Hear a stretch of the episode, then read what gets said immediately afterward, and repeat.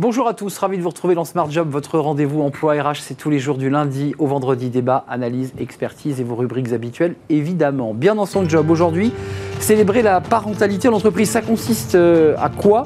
Et comment On en parle avec euh, Simon Davla. Il est le fondateur de Batch. Il va tout nous expliquer dans quelques instants. Le livre de Smart Job, La clarification, qui est une méthode, la clarification pour les coachs et les managers.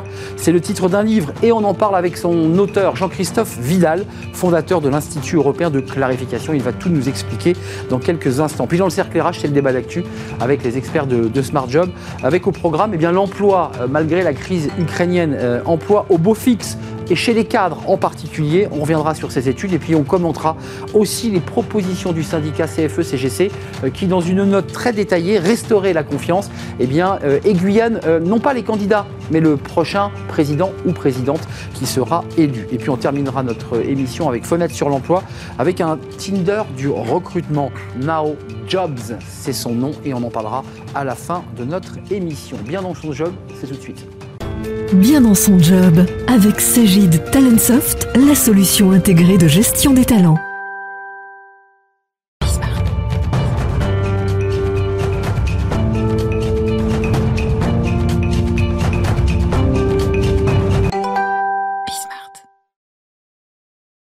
Bien dans son job. On parle euh, aujourd'hui de la parentalité. Alors c'est un peu un prétexte aussi pour s'intéresser à, la, manière dont on communique et comment on communique dans une entreprise. Et on en parle avec Simon Davla. Bonjour Simon. Bonjour. Vous êtes le CEO et le cofondateur de Batch. Euh, D'abord, avant, avant de parler de cette célébration de la parentalité, de la manière dont on en parle dans l'entreprise, c'est quoi le cœur de votre métier? C'est d'envoyer des notifications. À l'origine, c'est ça, c'est les notifs sur les téléphones. On est, alors, on est connu, euh, déjà merci de me recevoir. On est connu pour ça, effectivement. Euh, on crée quelque chose de beaucoup plus large que les, notifications, mais si vous recevez des notifs du monde, du Parisien, de la FNAC, euh, du Bon Coin sur votre téléphone, c'est nous qui, qui les envoyons. Et en fait, on a commencé à développer cette plateforme il y a six ans et demi. et en fait, elle nous a mis sur le chemin euh, d'une plateforme de relations clients, on dit dans le jargon de CRM, nouvelle génération, qui s'adresse à la nouvelle génération des marketeurs, donc de moins de 40 ans, nés avec le mobile, et qui cherche une plateforme de connaissance et de communication client euh, adaptée au monde, au monde d'aujourd'hui. Euh, pour ce qui est du Parisien et des titres que vous avez cités, déjà vous êtes une, coquille vide, c'est le Parisien qui va nourrir de son contenu et s'appuyer sur votre plateforme, on est d'accord? Absolument, nous on fait l'intelligence de la data et ensuite l'envoi des messages, on envoie 500 milliards de messages par an à plus de 500 millions euh, de personnes, d'individus, euh, qui sont euh, elles-mêmes lectrices ou clientes des applications et sites de nos propres clients. Je ne sais pas si c'est clair, mais c'est ce qu'on appelle le monde, du, le monde du B2B. Le B2B, 500 milliards de messages Exactement. qui transitent par la plateforme.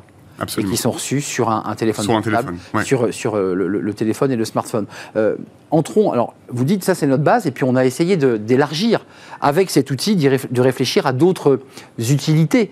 Euh, parlons de la parentalité. Pourquoi c'est un sujet pour vous qui est important aujourd'hui, justement, et utile grâce à vos, à vos notifications? Alors c'est un sujet qui a émergé chez nous euh, très fortement il y, a, il y a trois ans, je dirais, euh, dans un effort global de créer une culture d'entreprise forte, collaborative, inclusive, qui nous permette euh, d'atteindre notre objectif business qui est de créer cette plateforme euh, qui vienne prendre le marché qu'on vise, et de l'autre de créer un, environnement interne où euh, mon associé et moi-même, qui avons fondé la boîte, on, aime, on aimerait, on aimera encore travailler dans 10 ans, qui rendent les gens heureux, performants et leur permettent de faire une, belle, une belle carrière. Et donc, comme on a ça démarre de chez vous, quoi. Ça démarre de chez Batch. Ça part de l'interne. c'est ça, ouais. Ça part de l'interne. Ça part du fait qu'on fait des métiers qui, par ailleurs, sont euh, sont, sont, difficiles, nécessitent un haut niveau de discipline et, d'exigence. Euh, des métiers technologiques où on a plutôt des, on retrouve plutôt des jeunes trentenaires et donc rapidement à partir de la trentaine, euh, les jeunes papas et mamans chez nous qui commencent à fonder des, des, familles, à avoir des enfants et se posent la question de comment on crée un contexte, une culture, un environnement où chacun peut faire et sa carrière et sa famille en même temps et n'a pas à, à, renoncer ou à prioriser l'un par rapport à l'autre. Mais Simon, comment, comment ça marche d'un point de vue concret? Parce qu'on voit bien l'esprit. L'idée, c'est qu'aujourd'hui, il y a ces jeunes couples, femmes et hommes d'ailleurs, qui disent Moi, je voudrais trouver un équilibre dans, ma vie de papa ou ma vie de maman et mon boulot qui me plaît. Euh, comment Batch réussit justement à vous apporter quoi? Du contenu, de l'intelligence? Est-ce que bêtement, vous envoyez la notif pour dire Isabelle vient d'être maman euh, ou Stéphane vient d'être papa Il est très heureux, il ne sera pas là pendant trois semaines ou pendant un mois parce qu'il prend son congé parentalité? Alors, on fait, on n'envoie pas de notif en interne, mais en tout cas, on, en parle énormément. On explique aux gens comment est-ce qu'on a nous-mêmes pris conscience de ce sujet-là. On a beaucoup de femmes exceptionnelles chez Batch, chez nous dans l'équipe, on est un peu plus d'une centaine aujourd'hui, euh, qui sont euh, arrivées entre, je dirais, deux, grossesses, une qui avait été euh, globalement pas pas très bien gérée par leur précédent employeur. Moi-même, dans ma vie personnelle, j'ai pas mal d'amis qui sont, j'ai 37 ans, donc pas mal d'amis qui ont vécu des, des expériences assez traumatiques. C'est-à-dire les, les, employeurs, au sens large, gèrent encore assez mal les congés, les congés mat, les congés pattes, l'absence que ça crée dans les effectifs. Et généralement, ça génère des traumas. Et on s'est dit, là, il y a une superbe opportunité pour nous-mêmes qui passons le cap de la trentaine, de créer, un, de créer une culture euh, idéalement euh, innovante et novatrice autour de ces sujets-là. Comment est-ce qu'on fait? Euh, on, commence par, on commence par en parler énormément en interne, en disant que c'est OK, que c'est top, en disant que ça ne va pas du tout impacter les... Il y a des réus, il y a des moments, il y a des, il y a des espaces de discussion sur le sujet On en parle dans, dans, le bureau tout le temps, avec, avec les hommes, avec les femmes. On en fait un argument de recrutement qui vient, je dirais toucher la marque employeur. Euh, on faisait partie des premières sociétés à avoir rejoint le mouvement du Parental Act, euh, allongeant le congé second conjoint de 2 à 4 semaines. Euh, on a un programme de places en crèche aujourd'hui pour nos jeunes parents. Pour les vous réservez des places dans des, dans des crèches dédiées? Absolument. Ouais, ce qu'on se dit, c'est que ces initiatives culturelles, bon, il, faut, il, faut, il faut une obligation de moyens et puis il faut aussi que ça, ça nous coûte. Il faut qu'on puisse tous les ans chiffrer, je dirais, le, poids de l'investissement en congés supplémentaires, en places en crèche. Donc chez nous, c'est des dizaines, par des centaines de milliers d'euros par, par an pour justement accompagner, créer en fait euh, de, la confiance et du, bien-être, euh, désangoisser euh, ces sujets qui pour les, pour les jeunes parents, les primo-parents sont toujours un peu, un peu stressants. Maintenant, on a plein de, plein de parents chez nous, donc on a des groupes d'entraide entre primo-parents et parents qui ont déjà des petits-enfants pour se, coacher entre eux. on en fait un événement de célébration quand on, quand on apprend des, des, des, grossesses. on va jusqu'à promouvoir dans leur carrière et dans leur rémunération euh, des mères ou, des pères qui s'absenteraient pour des congés pattes euh, ou maternité. On en fait vraiment euh, quelque chose qui ne doit absolument pas toucher, impacter la carrière des gens qui travaillent chez nous. Moi, je crois assez peu au fameux équilibre pro-perso, comme si l'un se faisait au détriment de l'autre. en fait, les gens qui sont très bien dans leur job ramènent un équilibre, une énergie, un bonheur à la maison, et les gens qui sont très bien à la maison ramènent une énergie, un équilibre, un bonheur au taf, quoi. Et l'un ne se fait pas, au ne se ferait pas au détriment de l'autre. Et donc le point de départ, pour nous, c'est d'agir sur ce, ce, sur quoi on peut agir, et donc de créer un cadre qui, à minima au travail, permet aux gens de travailler de manière désangoissée.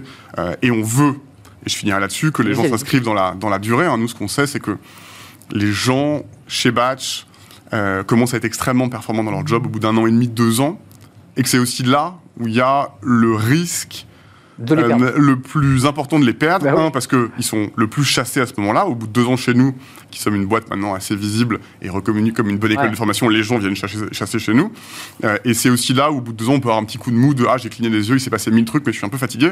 Et en fait, tout l'enjeu pour nous, c'est de s'assurer que les gens transitionnent le mieux de cette première année et demie, deux ans, vers trois, cinq ans et s'inscrivent dans la durée. Et donc, s'ils doivent faire des choix sur la parentalité, forcément, on va en perdre plus euh, qu'à l'inverse. Donc, vous l'avez évoqué d'une manière très cash, hein, il y a, l'aspect marque employeur, c'est-à-dire que ceux qui vont vous écouter vont se dire Ah oui, chez, chez Batch, il y a quand même.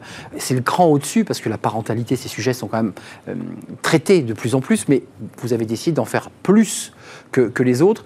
Euh, c'est quoi l'esprit? C'est d'être une une entreprise vertueuse c'est, Comment vous pourriez vous définir? Parce qu'on sent vraiment qu'il y a une éthique, il y a une, une raison d'être dans, ce. C'est uniquement pour rendre les gens productifs dans la boîte ou c'est parce qu'il y a, y a une forme d'humanisme euh, chez vous, avec votre associé? Je suis toujours très cash sur ces sujets. On fait ça de manière intéressée pour obtenir de la performance. Bah on ne fait pas par altruisme, je dirais, euh, tout à fait euh, illusoire ou désintéressé. On reste une boîte. On a levé des fonds, on a levé 20 millions d'euros. Euh, on est plus d'une centaine de personnes. On a la responsabilité que notre business soit performant parce que finalement, on a la responsabilité de centaines de salaires qui touchent des familles. Donc, euh, au bout du compte, on crée cet environnement pour que les gens soient heureux. Et on sait que s'ils sont heureux dans leur taf, et qui s'épanouissent, ils vont être performants. Donc l'un va avec l'autre. Euh, vous avez des retours, euh, vous avez, j'imagine, euh, des, questionnaires envoyés aux collaborateurs, aux femmes, aux hommes, sur ces sujets et sur les autres, parce qu'il y a le débat de la flexibilité, il y a le débat du télétravail, il y a le débat je veux travailler à la maison. Ces débats-là sont posés évidemment devant vous, mais qu'est-ce qui ressort de toutes ces études ou de ces questionnaires que vous envoyez aux salariés? Qu'est-ce qui ressort? Alors, ça on fait, on, est, je dirais qu'on a une grosse équipe RH. Euh, un des trois grands enjeux de notre levée de fonds de 20 millions d'euros l'an dernier, c'était, c'était évidemment l'expansion internationale, business, le produit, mais la culture en priorité. euh, une équipe RH, des gens au service des gens chez nous. Euh, on fait euh, énormément de sondages, on fait les sondages Happy at Work tous les ans, notamment, qui viennent questionner toutes les équipes sur euh, justement l'équilibre, le niveau d'engagement, l'impression de progresser dans sa carrière, la relation managériale, la mission de la boîte, le bien-être. Donc, qu'est-ce qu'il en ressort? J'ai envie de dire mille choses. Le parti pris, c'est de se dire qu'on ne peut améliorer que ce qu'on mesure.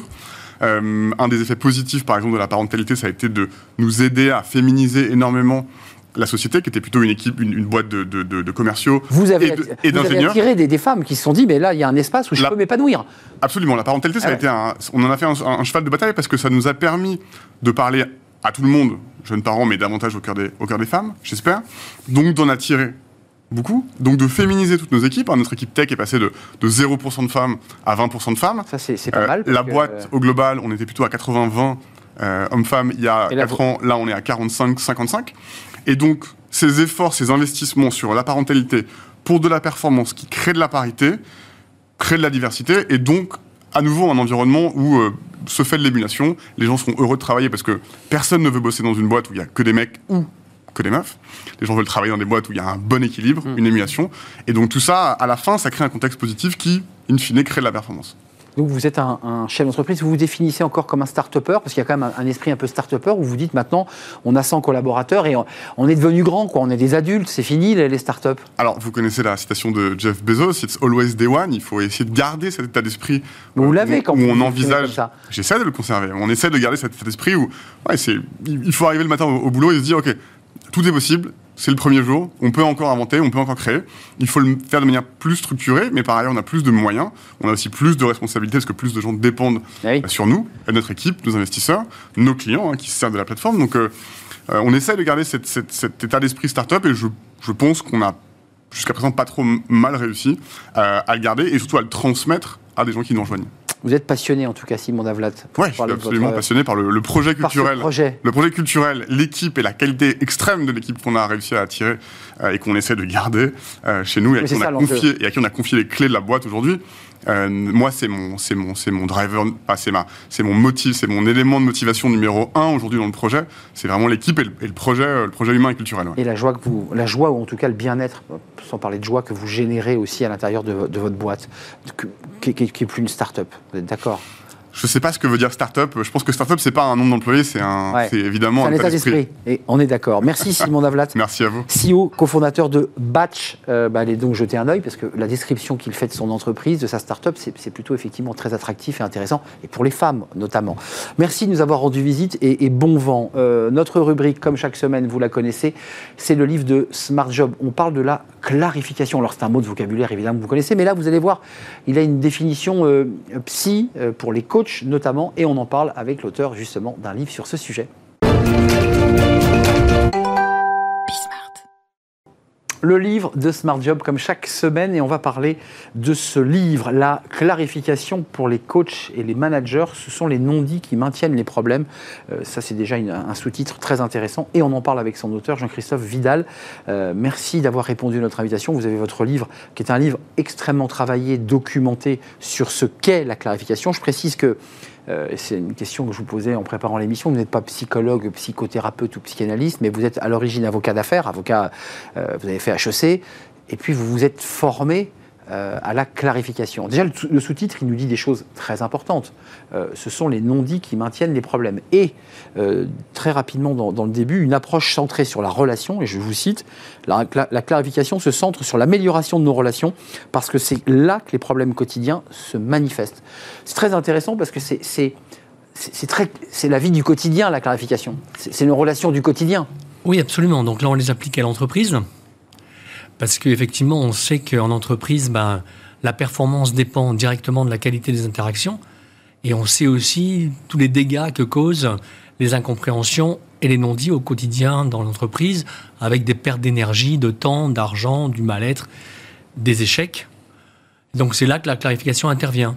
Euh, destiné, c'est votre livre pour le, pour le situer, pour le ranger sur l'étagère, c'est destiné à des coachs qui pourraient utiliser la méthode ou directement des managers qui s'intéresseraient à Aux ce deux. livre aux deux. aux deux, puisqu'en fait, comme vous venez de le dire, c'est une approche qui peut être utilisée par des coachs lorsqu'ils veulent aider leurs coachés à résoudre des problèmes, puisque ce qui maintient les problèmes, c'est les non-dits. Et puis, ça peut être utile pour des managers qui, eux, veulent fluidifier leur communication pour éviter le plus possible qu'apparaissent ces non-dits. Euh, qui a inventé, dans, dans la quatrième de couve, on parle de Jacques de Panafieux, Mm. Euh, qui a inventé, parce que la clarification c'est un mot de vocabulaire et qui veut bien dire ce que ça veut dire, il faut faire Alors une clarification, mais ça veut dire encore autre chose dans, dans- dans- votre... Oui, quand je le mets- quand je l'écris là avec un C majuscule, Eh oui, c'est pour désigner justement une approche qui est à la base une approche de psychothérapie justement, qui a été inventée par Monsieur Charles Berner, qui est un Américain, et qui est arrivé en France euh, à travers Jacques de Panafieux, auprès de qui je me suis formé. Et donc voilà comment j'ai découvert la, la clarification. Donc moi, ce que j'ai fait, c'est que j'ai adapté la clarification au coaching et au management. pour le simplifier, et puis je laisse quand même les lecteurs s'y pencher, parce qu'il y a des dessins, il y a des schémas, il y a le cerveau, il y a, il y a toutes les interactions. C'est quoi la clarification avec un C majuscule? Ben justement, c'est cette approche qui va vous permettre d'améliorer vos relations aux autres et d'améliorer vos interactions avec eux en levant, en dénouant les incompréhensions et euh, les non-dits. Et Mais ça se passe à clarif- Non, non, ça se passe euh, là. Enfin, il y, a un, il y a- il y a un coach, non, ça- enfin, il y a deux façons de l'avoir. Soit je suis coach clarificateur et je l'utilise en, clarifica- en, en séance de coaching, soit je suis là comme maintenant avec vous, je dialogue avec vous et je l'utilise pour chercher à vous comprendre. Parce que la clarification, ce que vous dites, ouais. là, son, enfin vraiment, ce qu'elle propose de radical et de, de révolutionnaire, c'est une solution très simple. Elle dit, puisque le besoin de chacun est d'être compris, eh ben, on va, lui, on va donner la priorité à l'autre et on va chercher à le comprendre avant d'être compris par lui. Mm. Et ça, en fait, ça paraît très rationnel, mais en réalité, c'est complètement contre-intuitif, puisque le besoin de chacun, c'est de parler pour être compris d'abord. Au point que souvent, on, a- on en oublie de... On se parle à soi-même. Oui, et on en oublie d'écouter et de se taire. Donc la, la- la- la- la matrice, c'est d'aller, pas rentrer dans le cerveau de l'autre, mais comprendre l'autre. Voilà, complètement comprendre l'autre. Euh, donc ça veut dire que ça passe aussi par une forme de maïentique, par, par- parce qu'il peut y Alors avoir ça passe par deux choses en fait. la parole? Ça passe... Non, l'écoute. C'est-à-dire... Vous voyez que c'est Oui, c'est le intéressant. réflexe. Ouais. L'écoute. Et l'écoute, en fait, elle, elle- la clarification, elle vous apporte deux types d'outils. Elle vous apporte un outil sur la posture.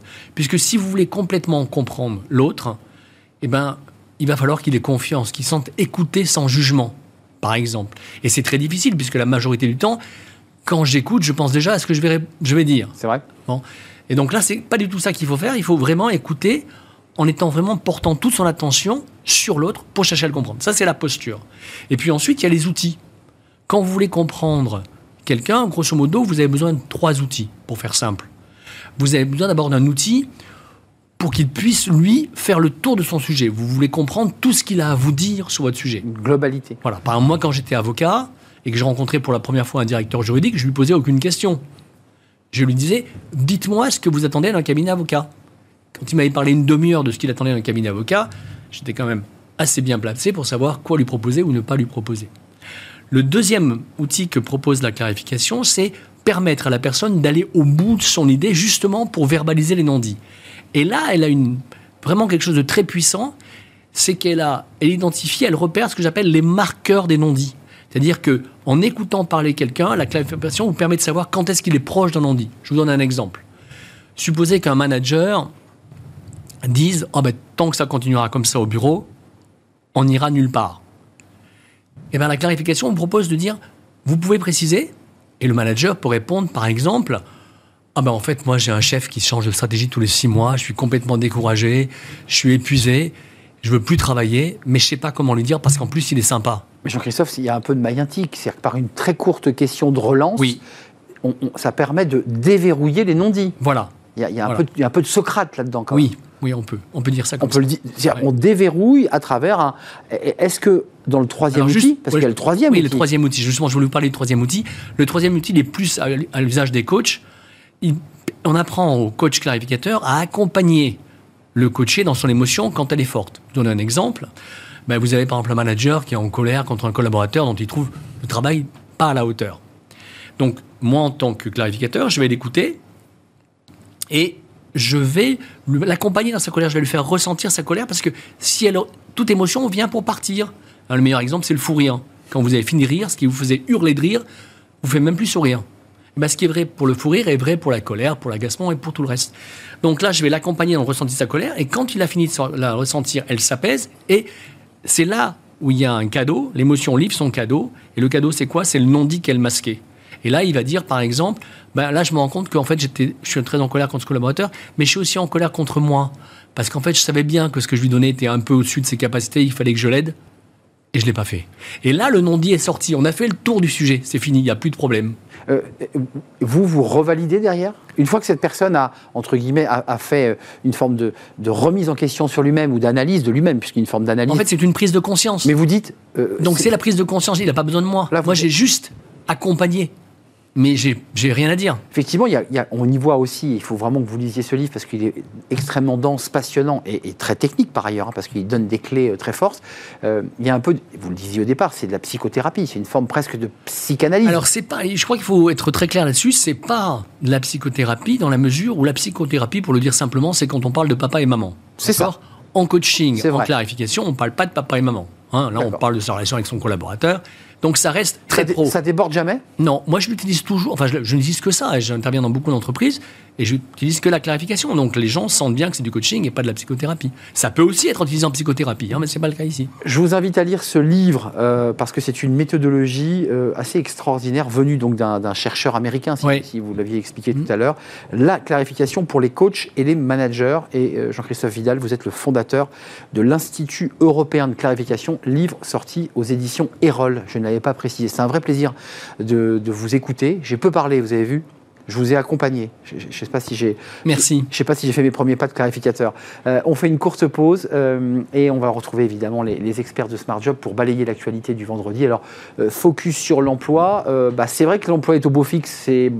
Hormis cette crise ukrainienne, tout va bien. Beau fixe aussi pour l'emploi des cadres. Et puis on s'intéressera à l'étude de la CFE-CGC. Restaurer la confiance, c'est une interpellation. Et eh bien pour ceux et celles ou celui qui prendra le pouvoir dans quelques mois, le futur président de la République. Voilà le programme, c'est tout de suite, juste après la pause.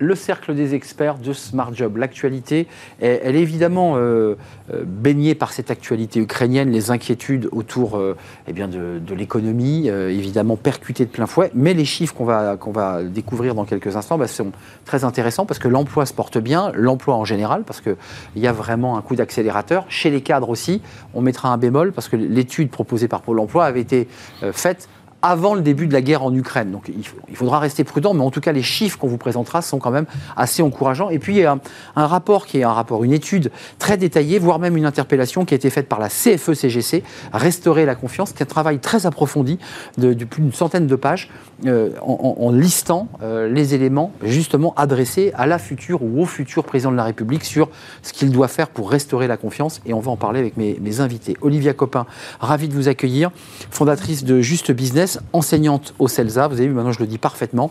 Et puis j'accueille Stéphane Marchand. Bonjour Stéphane. Bonjour. Vous êtes le directeur, euh, le rédacteur en chef de Pour l'écho. On va voir la, une. Peut-on imiter les succès des, autres avec des modèles, puisqu'il y a le modèle nordique je crois que le numéro précédent, vous traitiez de l'emploi, je ne dis pas de bêtises. Absolument, oui, oui, on, avait traité, on a traité de l'emploi, bien sûr. Euh, ce, chiffre, quand même, parce qu'il est impressionnant, euh, les intentions d'embauche au plus haut. J'aimerais quand même entendre votre point de vue. Il y a plus de 3 millions d'intentions. Euh, c'est 323 000 de plus qu'en 2021. C'est un plus 12% un, un 11,9 pour être précis. Ça vous évoque quoi, Stéphane? Parce que on est dans un climat un peu anxiogène, où on voit tout en noir. Euh, la guerre, ces images qui nous percutent, et en même temps, euh, j'allais dire, les chiffres sont encourageants. À mon avis, c'est dans le sillage de notre surprise à la sortie du Covid. On avait dit pendant le Covid, sur ce plateau même, que c'était une catastrophe qui nous attendait pour l'emploi, avec des faillites en, série. La réalité en sortie de Covid, c'est que l'embauche et le moral des patrons est bon.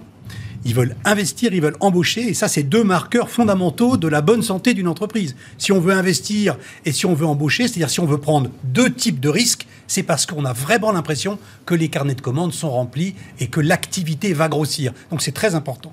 Le chiffre que vous citez est d'autant plus important qu'en général, à travers l'histoire, 90% des intentions d'embauche se traduisent par de véritables embauches. 9 sur 10, je crois, c'est ça. Hein. Euh, donc c'est quand même des chiffres encourageants qui montrent Et là aussi, c'est- on, on joue avec les paradoxes. Quand on interroge les chefs d'entreprise, ils, ils sont dans une petite baisse de confiance là, de- depuis le début de la guerre en Ukraine, ce qui ne les empêche pas de vouloir embaucher.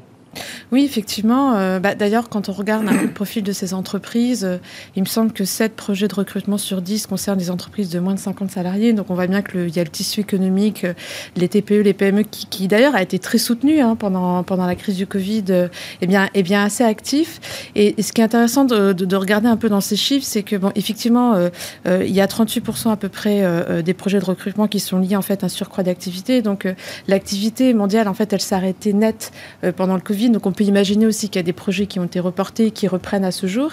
Et ce qui est intéressant aussi, c'est qu'il me semble qu'il y a 30% euh, des projets qui sont liés en fait à des départs définitifs des salariés et 10% qui sont liés à des arrêts maladie. Donc il y a aussi un peu le, jeu- le, le jeu de la chaise vide. hein. Quand on regarde en plus les secteurs qui sont concernés euh, par, euh, par, du coup, par ce recrutement euh, intense, on a la restauration, les infirmiers par exemple, deux secteurs où il y a eu quand même énormément de départs, hein, énormément de crises de sens euh, Mm. autour de ces métiers. Et, des, donc, des postes vacants. Et des postes vacants. Oui, c'est pas de la création nette, c'est du remplacement de postes parce qu'il faut vite remplacer des salariés. Deux bémols quand même, je le redis, ça c'est moi ça m'interpelle. L'étude Pôle Emploi, la dernière en date du 5 avril, elle avait, elle a été faite juste avant le début de la guerre en Ukraine. Est-ce que Stéphane, et ça c'est une question qui, qui nous ramène à l'actualité du moment, est-ce que euh, il faudra pas revoir ces chiffres à la baisse? Est-ce que, est-ce que l'optimisme restera le même? Non, alors.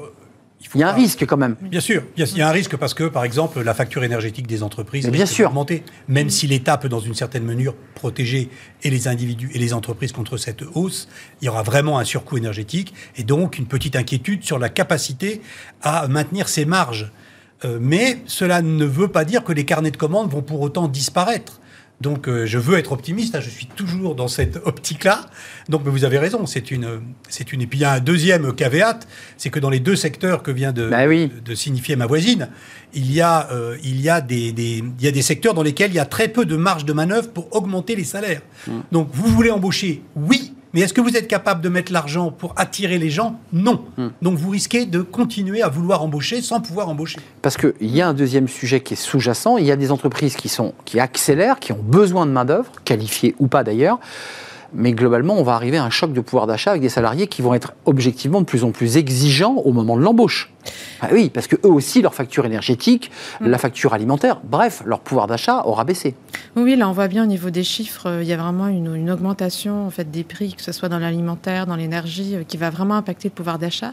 Donc, euh, au-delà de cet, aspect-là, il y a aussi la- la- l'aspect psychologique de la guerre euh, sur le moral des Français, euh, leur enthousiasme par rapport à la, à la consommation, voilà, euh, aller au restaurant, s'acheter des vêtements. Donc, euh, je pense qu'effectivement, il y a, il- à un moment donné, il risque d'avoir un impact en fait sur, euh, sur ces secteurs-là.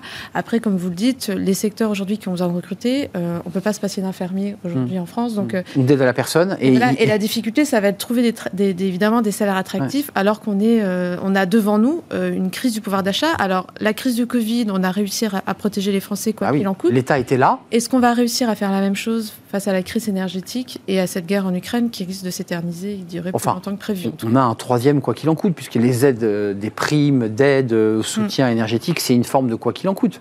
Avec le, le gouvernement qui annonce là euh, qu'il va poursuivre, s'il reste, s'il est élu, de nouvelles aides très rapides pour aider les, les salariés, là cette fois-ci directement. Donc de nouveau, l'État relève les manches. hein. Oui, alors on est, on est toujours, euh, mais pas pour longtemps à mon avis, dans une ambiance de taux très bas. Mm. Mais il est Ça clair, remonte. Hein. ce, qui, ce qui vient des États-Unis, ce qui va bientôt venir de, de- de Francfort, de la Banque Centrale Européenne, c'est que les taux vont remonter et que Mm. par conséquent, le oui. qu'il en coûte Mm. va devenir euh, Très. de plus en plus coûteux Mm. et, que ça s'arrêtera. Donc, donc ça, Mm. c'est un, véritable problème. Les taux Oui. vont remonter, c'est certain. L'inflation est à 4,5, on nous parle d'une inflation à 5. Les Allemands sont à 8. Et encore, on a de la chance en France. Hein. On a de la chance, bien sûr, Oui. parce qu'on a, on a l'énergie nucléaire pour le. Juste un mot, parce que je ne voudrais pas qu'on oublie la CFE-CGC. Ils ont dit des choses. Il y a deux sujets. Il y a l'emploi des cadres, euh, avec 63 000 créations nettes de postes cadres en 2021. Mais j'ai lu un papier en préparant l'émission qui matinait un peu ce chiffre en disant la crise ukrainienne, autant n'impacte pas les services à la personne, ces emplois dont on vient de parler, mais en revanche, risque d'impacter un peu plus les cadres.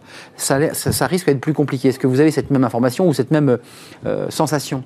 Alors d'abord, les, projets de recrutement de cadres affichés aujourd'hui euh, sont très élevés, plus élevés que euh, je ne suis pas un expert, mais plus élevé Mm. que l'année dernière, beaucoup plus.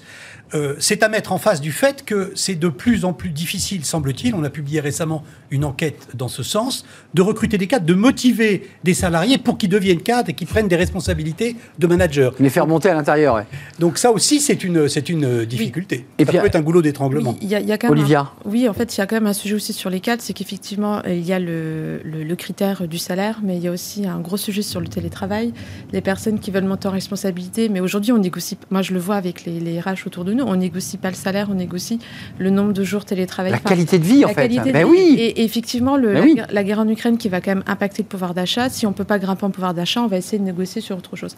Après, pour euh, revenir sur ce qui a été dit, effectivement, euh, je pense qu'il faut aussi rappeler qu'on est dans un contexte euh, d'élection présidentielle et donc du coup, c'est pas sans tomber dans un cynisme, c'est pas du coup à ce moment-là qu'on coupe les robinets. Donc effectivement, là, on Ça me reste semble clair. voilà, on reste quand même dans le quoi qu'il en coûte, mais là où je vous rejoins, c'est que à un moment donné, on ne pourra pas supporter un quoi qu'il en coûte encore euh, Avec une dette abyssale, hein, quand même. avec hein. une dette abyssale. Donc ça risque de, de poser problème. Euh, les employeurs s'attendent, disent-ils, et ça c'est le contrepoint de tout cela, dans certains secteurs que vous avez évoqués, s'attendent à des difficultés de recrutement Oui. pour 6 projets sur 10. C'est-à-dire que 9 sur 10 vont au bout parce qu'ils se battent pour les avoir, mais néanmoins, 6 projets sur 10, ils disent euh, on ne trouve pas chaussures, chaussures à notre Mm. pied.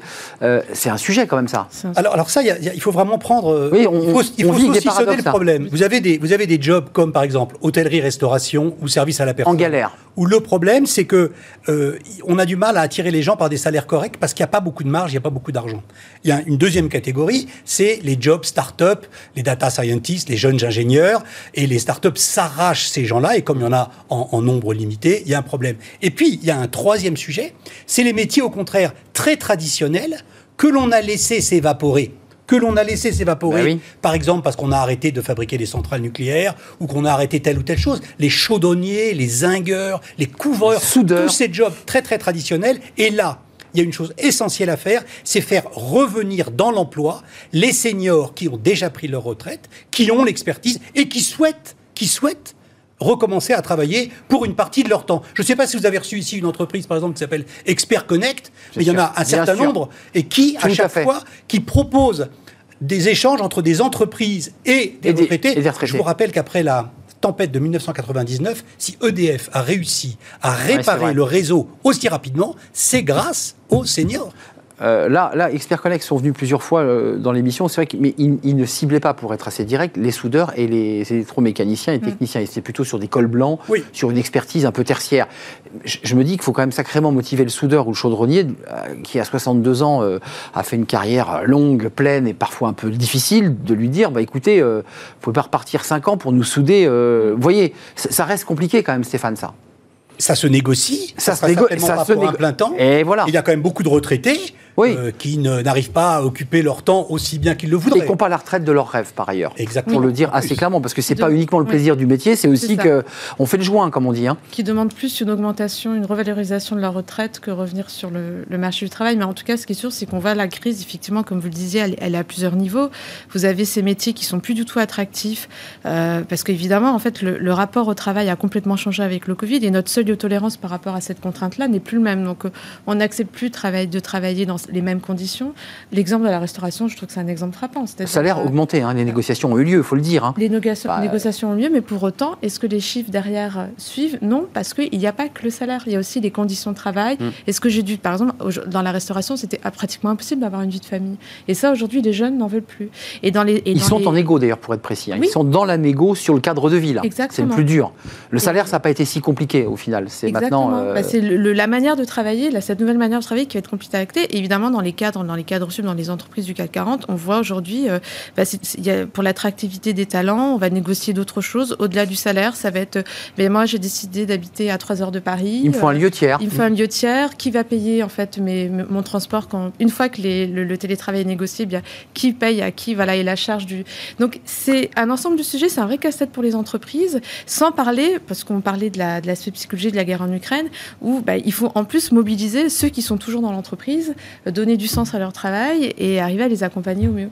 On, termine avec ce document. Alors, il, faut prendre un peu de temps pour le lire. Il y a, une synthèse euh, qui est un document réalisé par la CFE-CGC qui a été présenté et qui sert à aiguillonner. Alors, parfois, vous connaissez la technique, on aiguillonne les candidats, ils passent une sorte de, test, ils sont tous alignés sur des sujets. Là, c'est un peu différent. C'est un, document prospectif qui servira de réflexion au candidat, à celui qui sera élu présidente ou président de la, de la République. Euh, ça s'appelle Restaurer la confiance et euh, d'une manière assez mécanique, restaurer la confiance dans, l'économie, restaurer la confiance dans la transition juste, euh, restaurer la confiance dans le paritarisme, restaurer la confiance dans la représentation des intérêts de la démocratie sociale.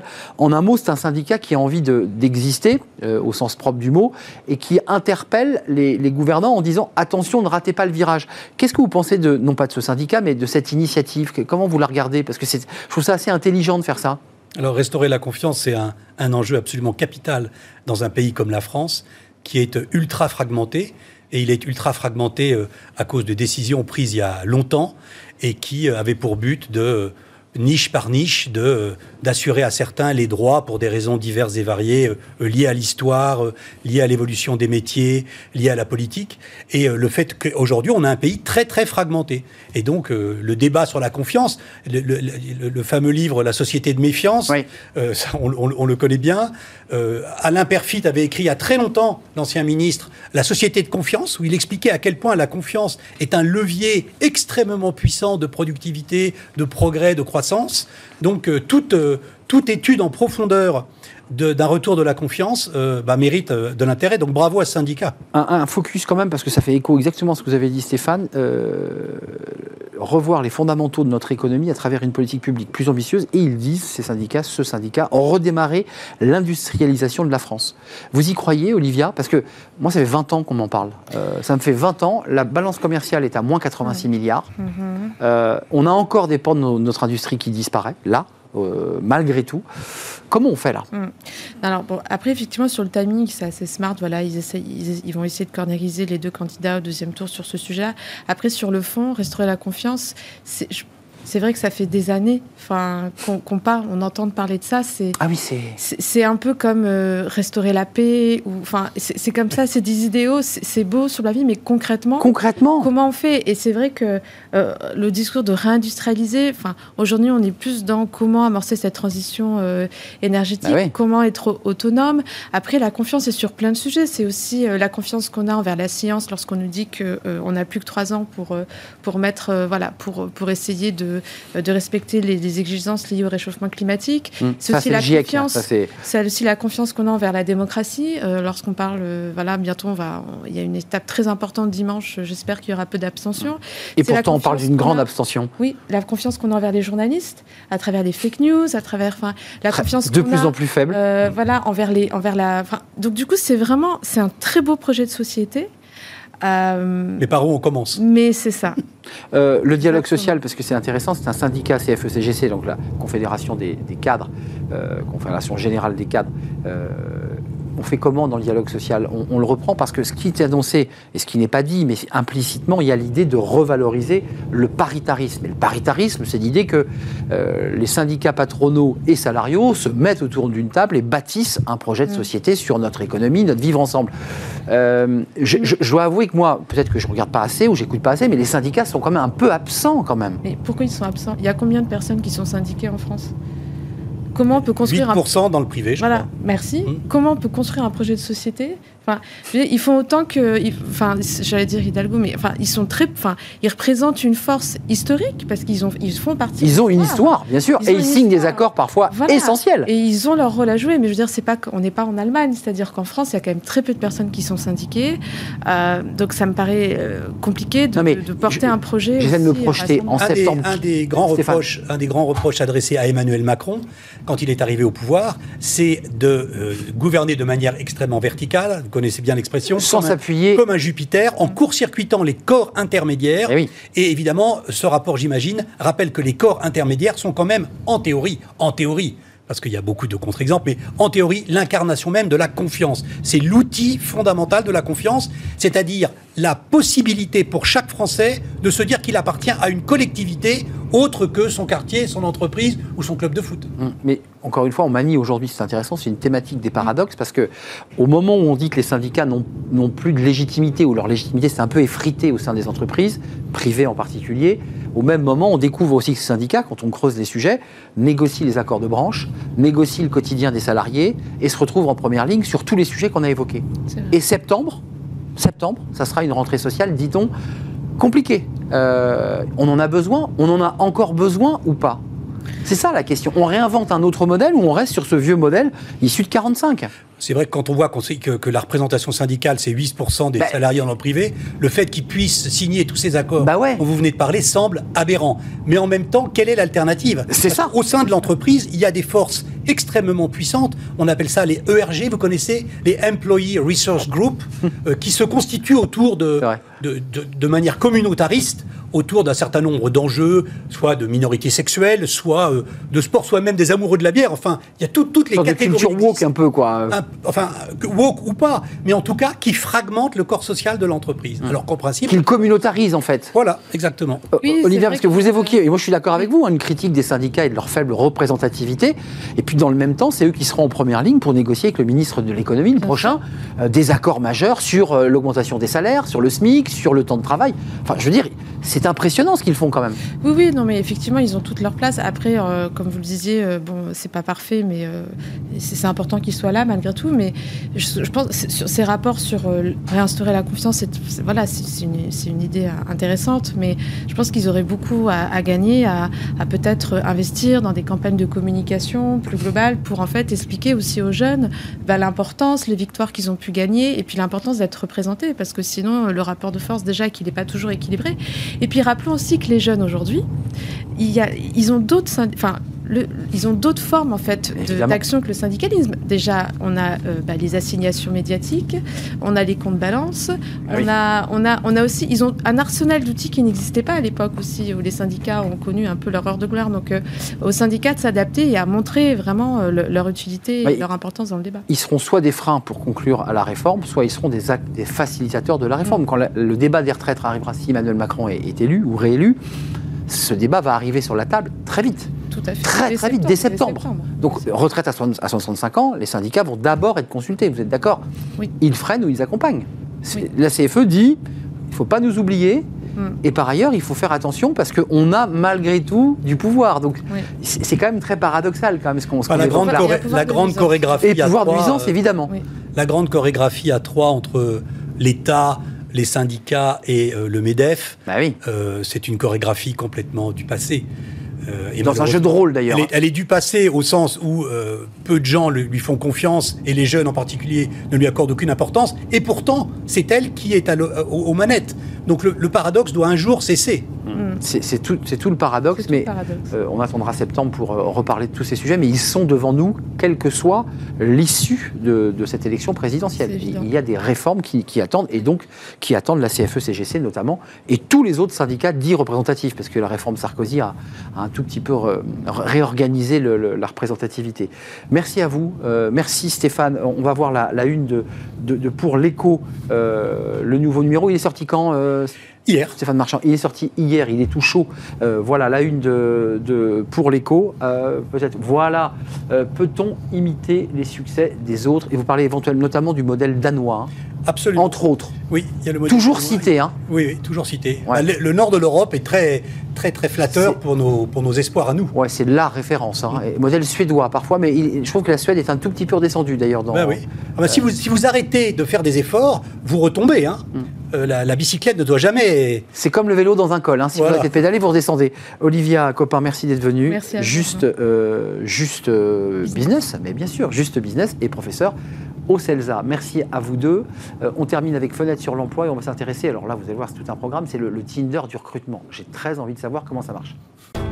Fenêtre sur l'emploi avec Now Jobs, l'application qui simplifie vos recrutements.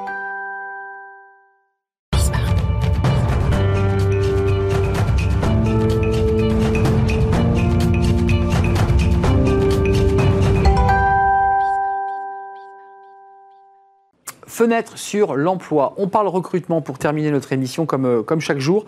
Et je reçois Kaina Gembar. Bonjour Kaina, Bonjour. country manager chez No Jobs.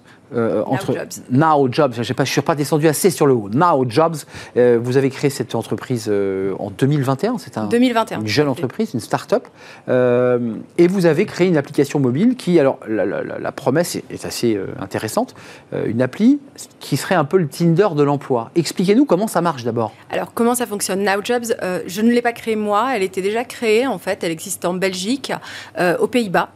Euh, et on a lancé effectivement la France récemment, euh, il y a un peu moins d'un an.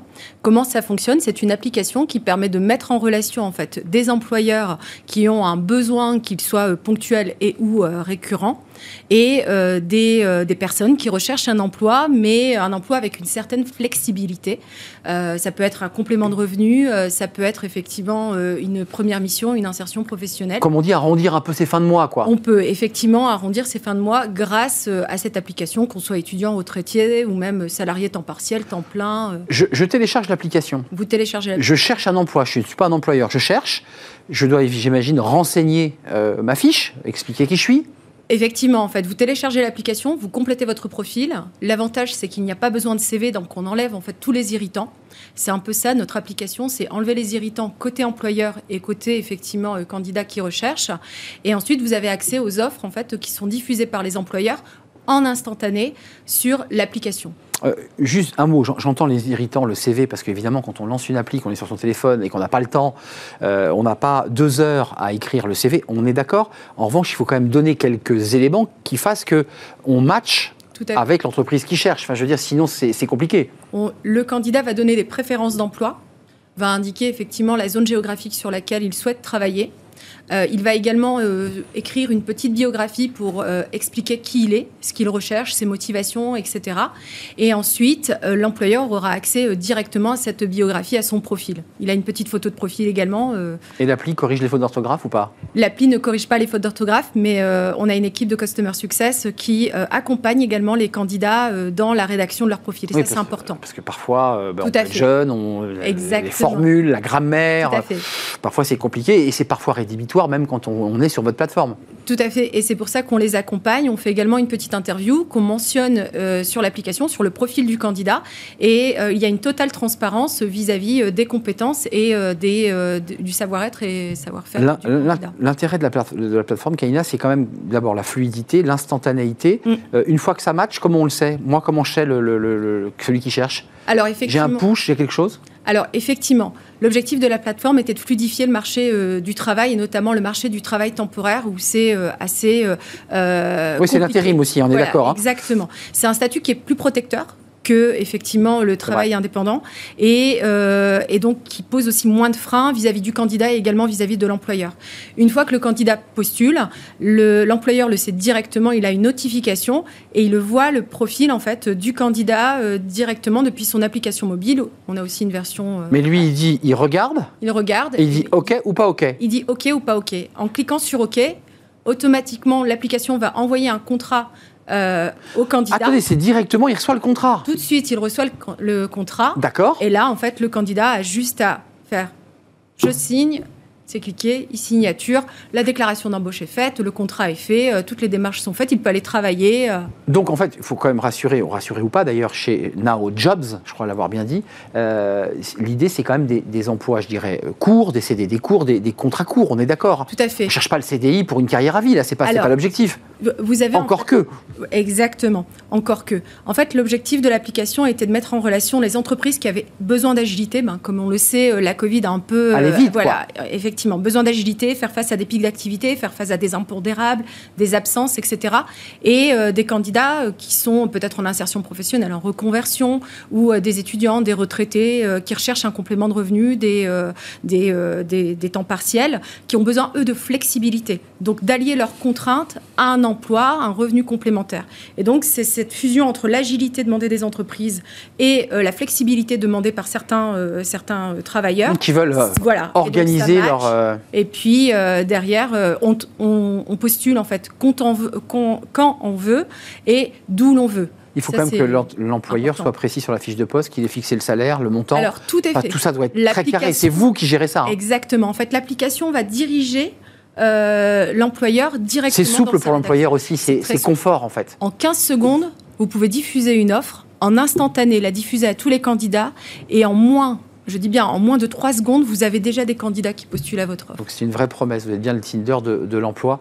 Euh, concrètement, les, les métiers qui recrutent sur votre plateforme, parce que vous avez aussi une visibilité, il y a les entreprises qui, qui poussent votre porte, quels sont les secteurs aujourd'hui qui sont sous tension et qui utilisent votre plateforme? Alors, on a des activités sous tension, comme vous le dites, qui sont les métiers de la restauration. On a aussi des reprises dans l'événementiel. On a aussi les métiers du retail, le commerce. On a aussi des métiers dans la logistique pour des postes de préparateur de commandes.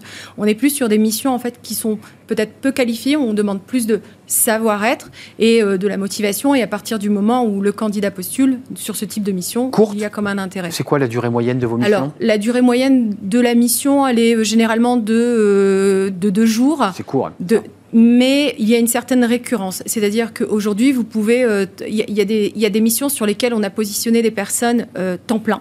Mais c'est ça, après, euh, Mais sur le long terme, c'est-à-dire que c'est des contrats euh, qui sont de façon, enfin, qui sont hebdomadaires ou des contrats sur, euh, sur, sur deux semaines, etc., et qui sont repris. merci Kaina Gembard d'être venue nous rendre visite, j'ai tout compris. Euh, C'est vrai? Vraiment. Euh, country manager chez Now Jobs, euh, et qui est effectivement ce- cette rencontre entre l'employeur et un salarié, contrat court, ça match, on dit OK, et en avant, on part au travail, euh, parfois le lendemain, parfois ça Le, soir même, le soir même. Merci. dans les deux heures. Merci de nous avoir rendu visite. Merci à toute l'équipe. Merci à Kylian pour la, la réalisation. Euh, merci à notre euh, preneuse de son Amanda. Merci évidemment à Pauline Gratel et je remercie Carla pour l'accueil invité. C'est un vrai plaisir. Passez un agréable week-end sur nos antennes, sur les antennes de Bismarck. Et je vous retrouve lundi, évidemment. D'ici là, portez-vous bien. Bye bye.